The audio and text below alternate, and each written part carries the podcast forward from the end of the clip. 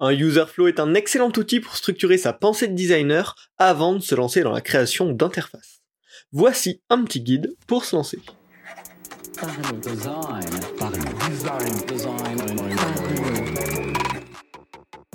Pour la troisième saison d'affilée, The Kakatoes Theory accompagne Parlons Design et vous propose son académie pour se former au design avec les meilleurs experts.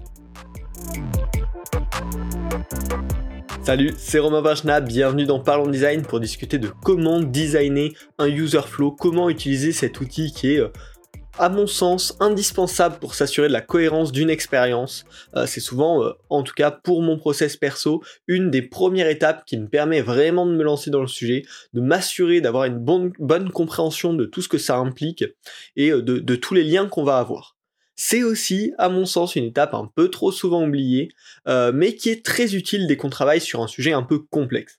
Bon, sur euh, des flots très très simples, très linéaires, ça va pas forcément être euh, hyper utile, mais dès qu'on va avoir un petit peu de complexité, notamment en termes de navigation, en termes de conditions, ben là ça, ça, va pouvoir devenir hyper intéressant. Voilà, je l'utilise souvent et je crois qu'on en a assez peu parlé dans Parlons Design, donc c'était l'occasion aujourd'hui de se lancer dans ce petit guide. Ça va se dérouler en trois étapes. Première chose, qu'est-ce que c'est un user flow? Deuxièmement, comment en créer un avec une petite méthode très simple. Et puis, euh, quelques astuces pour terminer. Commençons tout de suite. Alors, un user flow, c'est tout simplement une représentation graphique sous forme de diagramme du parcours d'un utilisateur au sein d'un produit c'est attention, c'est différent d'un user journey qui lui représente le parcours émotionnel euh, un petit peu à une échelle générale d'un utilisateur. On va dire, bah, il commence, voilà euh, quel ressenti il a, ensuite il arrive là, il a ce ressenti, il est heureux, il est pas heureux, euh, il, se sent confiant ou pas, etc. Ça c'est un user journey qui va être plutôt dans les phases de discovery, dans les phases de recherche. Là on parle vraiment d'un user flow. Donc un user flow c'est voilà ce diagramme, on va dire, bah, pour atteindre euh, son objectif, donc souvent qui est représenté par une user story, de euh, on veut que machin puisse faire ça. Euh, enfin bon, là je vais pas utiliser la bonne phrase, mais, mais vous voyez l'idée. Là on va dire, bah, pour aller de tel point à tel point, il va devoir passer par telle étape, telle étape, puis telle étape, et en fonction de s'il est connecté ou non à cette étape-là, bah, on va lui demander de s'inscrire ou on va le faire passer directement à l'étape suivante.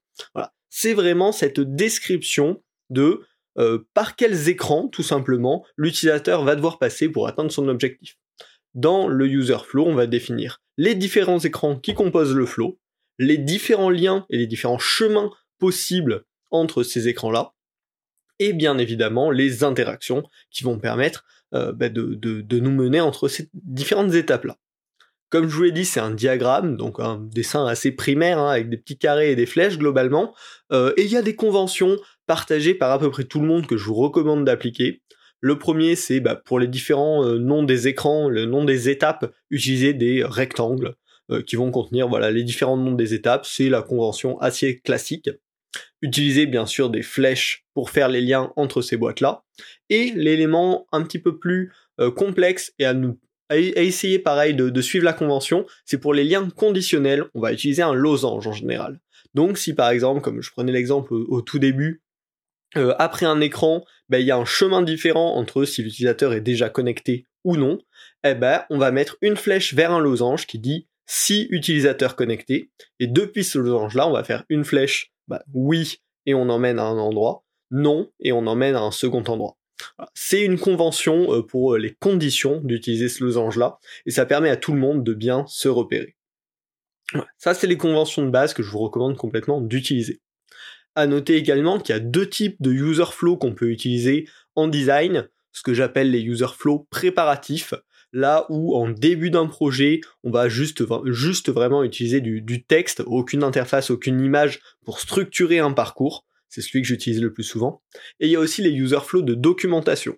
Là, on va souvent le créer après avoir euh, designé euh, les interfaces, les maquettes, et ben en général on va justement prendre les écrans qu'on a fait, les exporter, les relier avec des flèches et les euh, compléter avec du, texte pour apporter de l'information. Et ce type de user flow là va permettre de documenter un parcours, soit pour les développeurs justement pour pouvoir bah, s'assurer qu'ils aient bien toute la logique qui va avec ces écrans là, ou pour de l'archivage de la documentation plus générale. Celle dont on va parler principalement aujourd'hui, c'est les user flow préparatifs, parce que c'est ceux qui apportent le plus de valeur dans les phases de design, et surtout si vous allez faire un user flow préparatif, bon, globalement, il y a juste à rajouter à peu près des images pour en faire un user flow de documentation. Donc ça peut aussi être un outil qu'on va créer dans nos premiers processus design et qu'on va venir compléter à la fin pour s'en servir de documentation. Si toutes ces explications sont pas encore hyper claires, je vous ai préparé un petit exemple pour mettre tout ça en forme. Si on imagine le user flow euh, de, l'écoute d'un podcast, par exemple, donc comment un utilisateur va venir écouter un podcast sur une application de podcast, ben, on va commencer par la timeline de base.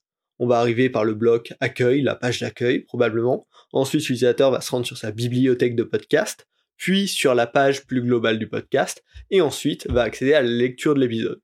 Ça, c'est vraiment euh, le flow basique qu'on va pouvoir intégrer au départ de notre user flow. Derrière, on va avoir plein de choses à rajouter. Là, on a pensé qu'à un seul point d'entrée, mais bien sûr, dans notre user flow, c'est toujours bien de penser, de lister l'ensemble des points d'entrée par lesquels l'utilisateur peut arriver à ce flow-là. Peut-être qu'il va passer par la recherche et ensuite arriver directement à la lecture d'un épisode sans avoir vu la page d'un podcast. Peut-être qu'il va aller dans l'endroit épisode récent et va pareil lancer le podcast depuis cet endroit-là. Et donc c'est important dans ce user flow de synthétiser aussi tous ces points d'entrée euh, vers, euh, vers le parcours qu'on décrit, parce que ça permettra derrière à la phase de design d'avoir d'avoir ce contexte tout simplement en tête, de savoir quelles informations l'utilisateur a déjà, ou quelles informations peut-il avoir, mais peut-il aussi ne pas avoir. Donc toujours intéressant. Et derrière, bah, on va aussi devoir lister hein, les actions euh, qui vont euh, autour de tout ce flow-là. Peut-être qu'une fois qu'il est en lecture de l'épisode, il va vouloir ouvrir la page podcast depuis, depuis l'épisode lui-même. Donc on va pouvoir recréer un lien là-dessus. Peut-être qu'il va vouloir changer de périphérique audio. Et là, on va devoir penser une action, une interaction autour de ça. Et donc le but, c'est d'étoffer au maximum ce user flow pour penser tous les cas d'entrée, de sortie et pendant le parcours euh, qui peuvent avoir un intérêt pour l'utilisateur afin d'avoir une vision la plus large possible du besoin et de toutes les petites missions qu'on va devoir remplir pour que, pour que notre utilisateur soit satisfait. Voilà, c'était la petite démo globale, j'espère que ça vous aura donné une bonne image de ce que c'est. Si vraiment vous voyez pas ce que c'est visuellement, je vous recommande de taper User Flow sur Google, ça vous donnera les petites images, ça vous permettra de bien visualiser ce dont je viens de vous parler. Et puis on va désormais pouvoir passer à la méthode de comment euh, créer un User Flow. Alors, première étape importante, le avant, à quel moment on fait un User Flow? Un user flow, on va venir le designer une fois qu'on a fait nos phases de recherche utilisateur, nos phases de prise de contexte autour de l'ensemble du produit et de la feature qu'on doit développer. Il nous faut déjà une bonne connaissance de quelles sont les problématiques à résoudre pour créer un user flow. Et pour commencer à vraiment se lancer dans le user flow, parlons support. Et moi, je vous recommande vivement, vivement de ne pas le faire sur votre app de design, genre Figma, Sketch ou Adobe XD, mais plutôt sur un support manuel comme le papier ou une tablette avec pencil. C'est vachement plus agréable, ça permet aussi euh, de, se libérer l'esprit et d'être à 100%, prendre le temps de réaliser cette phase-là tranquillement et pas de se jeter trop vite euh, dans, la création. Et donc, personnellement, et ce que je vous le recommande vraiment, hein, c'est toujours bien de faire ces phases où on n'a pas besoin d'un outil de design et qu'on peut vraiment l'écrire à la main, de le faire à la main, parce que ça nous, met dans un mood différent. En fait, on est vraiment sur la réflexion et non pas de la réalisation. Pour ça, je vous recommande le sponsor de cet épisode, l'application Concept, qui est mon app préférée pour gratter des idées hyper librement. Je l'ai découvert il y a deux ans par pur hasard et c'est devenu mon app par défaut pour créer mes wireframes et user flows. Je les ai donc contactés pour collaborer avec eux. La Concepts propose un plan de travail infini, une roue d'outils hyper agréable, l'export dans plein de formats, et de toute façon, euh, tout est 100% vectoriel, donc nickel. Il y a même la possibilité de créer ou d'utiliser des librairies de composants vectoriels pour accélérer son workflow. C'est vraiment l'outil parfait pour poser des idées ou wireframer sans aucune contrainte.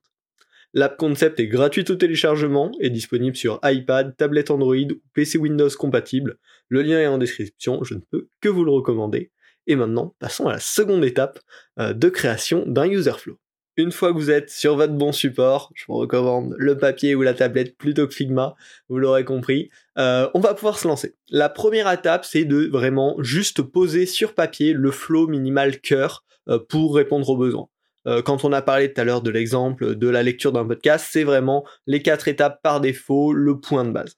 L'idée avec ça, c'est déjà de commencer à faire quelque chose et de pas rester bloqué face à la page blanche, de pas savoir où commencer. On commence par la base et ensuite, autour de ça, on va venir construire, on va venir rajouter les différents éléments et penser à tous les scénarios de tour.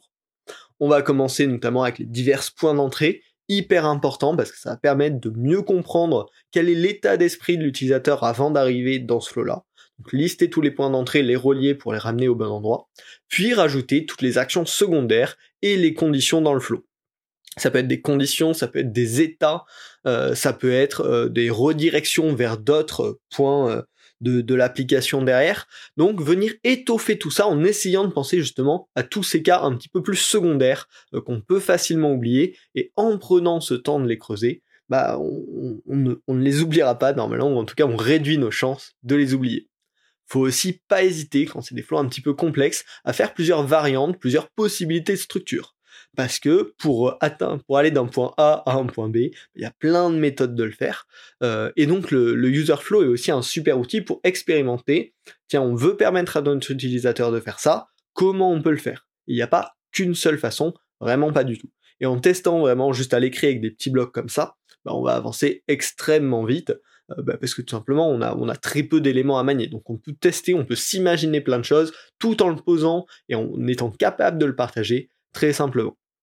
Une fois que cette première phase est faite, je vous recommande vraiment de laisser reposer au moins une bonne nuit euh, minimum et puis d'y revenir le lendemain afin d'affiner, d'itérer et de vérifier que vous n'avez pas oublié justement des cas un petit peu spécifiques, des conditions un petit peu spécifiques pour lesquelles l'interface pourrait devoir changer. Euh, et voilà, vous êtes arrivé à une première itération de UserFlow. Alors c'est une méthode assez générique, bien évidemment très adaptable, ça peut se faire très bien à plusieurs en collaboration, à voir en fonction des besoins et euh, de la complexité en fait. Plus un, parcours va être complexe, plus ça vaudra le coup d'y passer de temps sur ces user flow et plus ça vaudra le coup d'intégrer d'autres personnes complémentaires pour s'assurer que tout soit faisable et que tout soit euh, optimal par rapport au produit. Une fois que cette étape est faite, bah, vous pourrez vous lancer euh, dans la phase des wireframes ou des maquettes. Euh, et ce sera euh, bah, en fait un super guide justement pour s'assurer que vous designez bien l'ensemble des cas et pas seulement le parcours cœur, le parcours minimal qui en fait pas celui que les utilisateurs rencontrent, en tout cas que dans une petite portion des cas, mais il y en a quand même beaucoup qui rencontrent tous les cas qu'il y a autour. Donc c'est pour ça que c'est hyper intéressant de les penser dès le départ. J'espère que ça vous aura aidé à vous lancer. Je vous ai gardé aussi quelques astuces en vrac pour la, fin de cet épisode. La première, c'est de garder une légende simple. Euh, on l'a vu, il y a donc trois formes d'éléments de diagramme qui sont conventionnels, les rectangles pour le nom des étapes, les flèches pour les liens et les losanges pour les conditions. Euh, si vous en rajoutez d'autres, si vous faites si vous avez des spécificités liées à votre produit, surtout légendez-le bien directement dans le fichier pour que tous les gens qui arrivent dessus puissent comprendre comment ça se passe. Pareil, si vous utilisez un code couleur, bah, documentez-le euh, pour que les autres personnes qui viennent sur votre fichier soient capables de comprendre, euh, bah, de comprendre tout simplement qu'est-ce que ça veut dire.